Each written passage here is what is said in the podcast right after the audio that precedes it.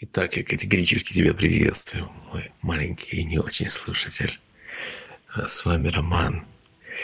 И мы наконец-то продолжаем читать Тутто Карлсон первую единственную, Людвига XIV и всех прочих. Поехали. Глава седьмая. Вскоре в курятнике снова наступила тишина. Все с удивлением смотрели на Людвига XIV. Не мудрено, ведь цыплята впервые видели живую лису. «Подумать только, хитрюшка-варюшка, гость в нашем доме!» Кудахтала старая курица Лаура.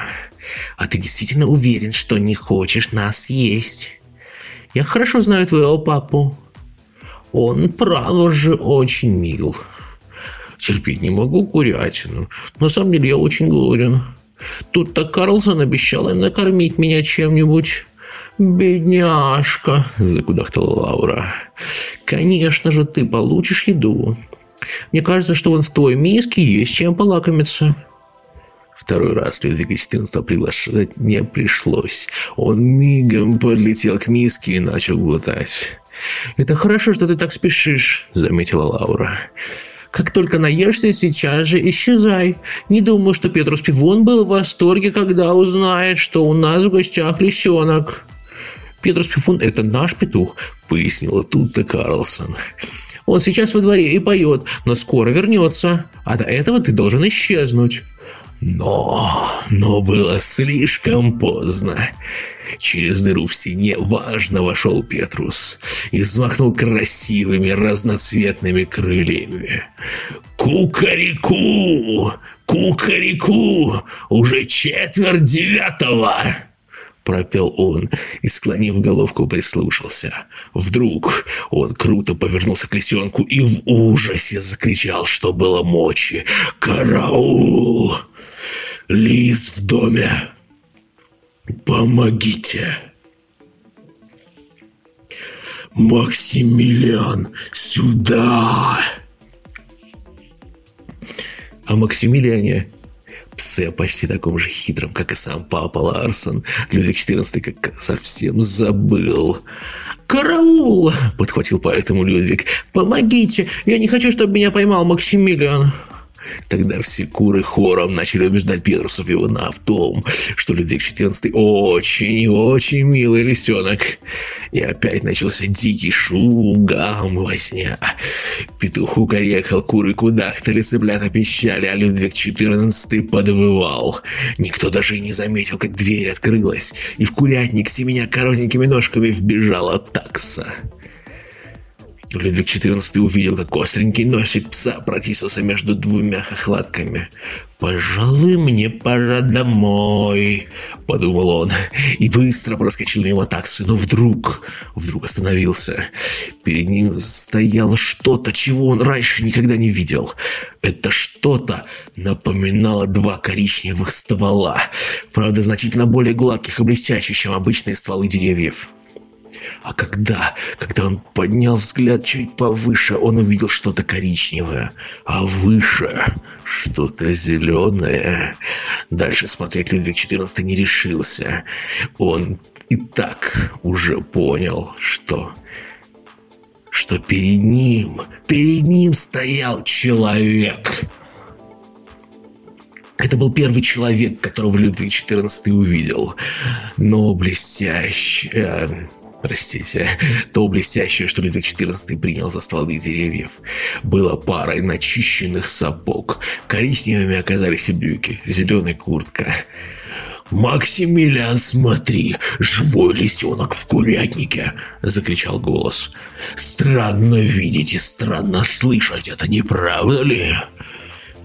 Ты, конечно, думаешь, что маленький Людвиг XIV не понимал, что говорит человек. Так или иначе, но он почувствовал, что наступил очень опасный момент.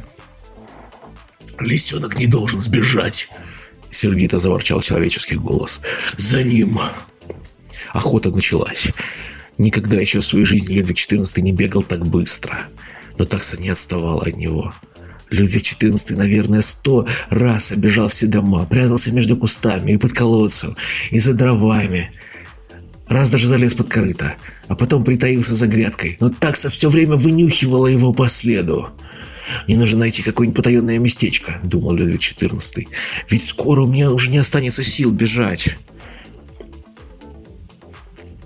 Около большого дома, где жил человек, он обнаружил что-то похожее на ящик. Он впрыгнул туда через круглую дырку и свалился прямо на пол. Ему так надо было отдышаться. Здесь уже Максимилиан не найдет меня. Простонал он. Я не хочу попадаться в руки людей. Я хочу домой, в лес. Тайник оказался хоть куда. Максимилиан носился по двору, и каждый раз, когда он пробегал мимо, Людвиг XIV замирал от страха. Но такси почему-то и в голову не приходило заглянуть в этот ящик с дыркой. Наконец охота кончилась. Максимилиан перестал лаять, наступила тишина. Людвиг XIV высунул голову и только собрался вылезти, как вдруг услышал шаги. Нырнув обратно, Людвиг стал наблюдать через дырку, как большие сапоги медленно двигались мимо. Да, лисенок сбежал, хотя Максимилиан все время шел за ним по пятам. Хитрые бестии этой рыжие шкуры.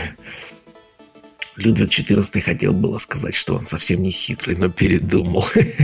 А вместо этого просто взял и надулся от гордости. Слышал бы папа Ларсон, сам человек утверждал, что Людвиг провел даже его.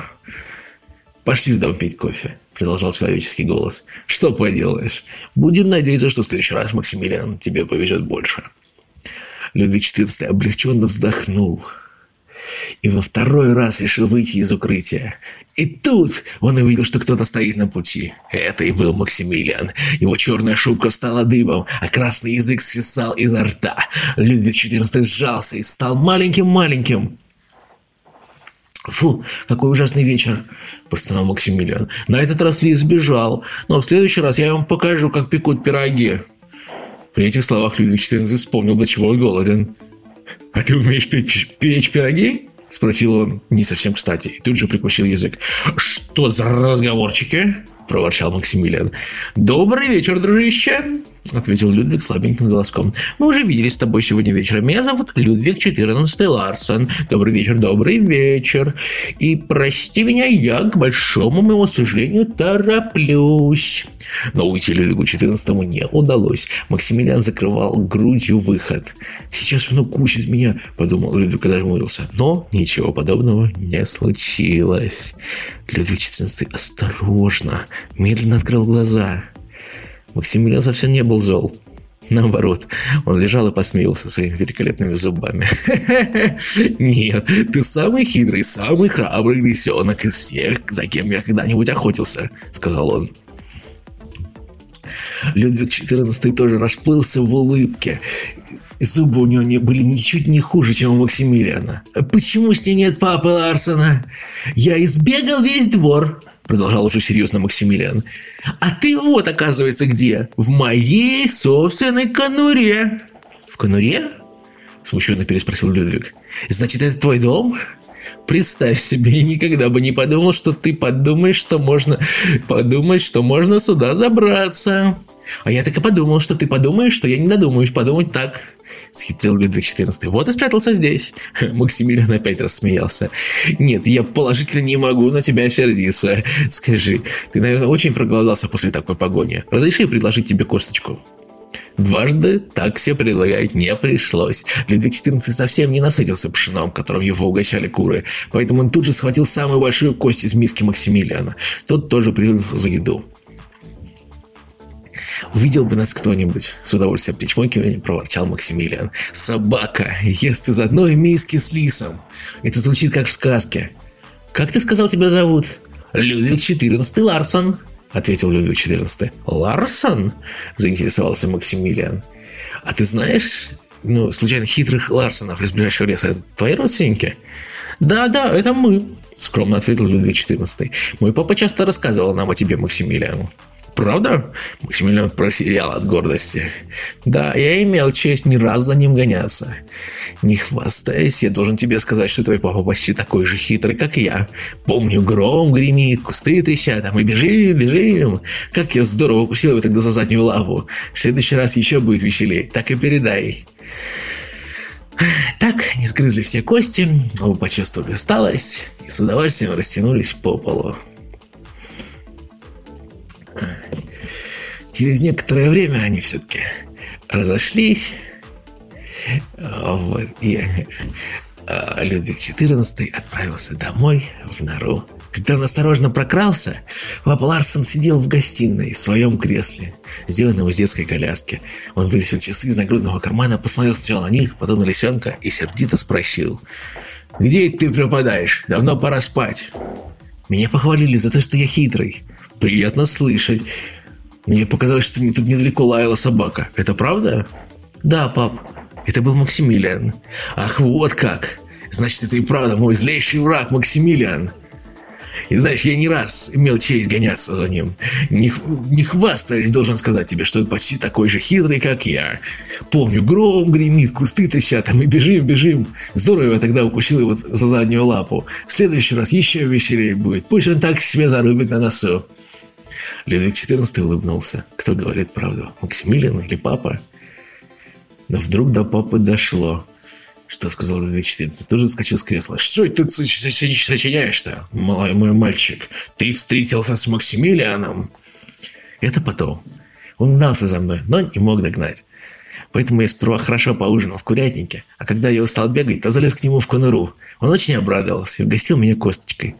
Мы ели с ним из одной миски, а потом он проводил меня, чтобы я не заблудился.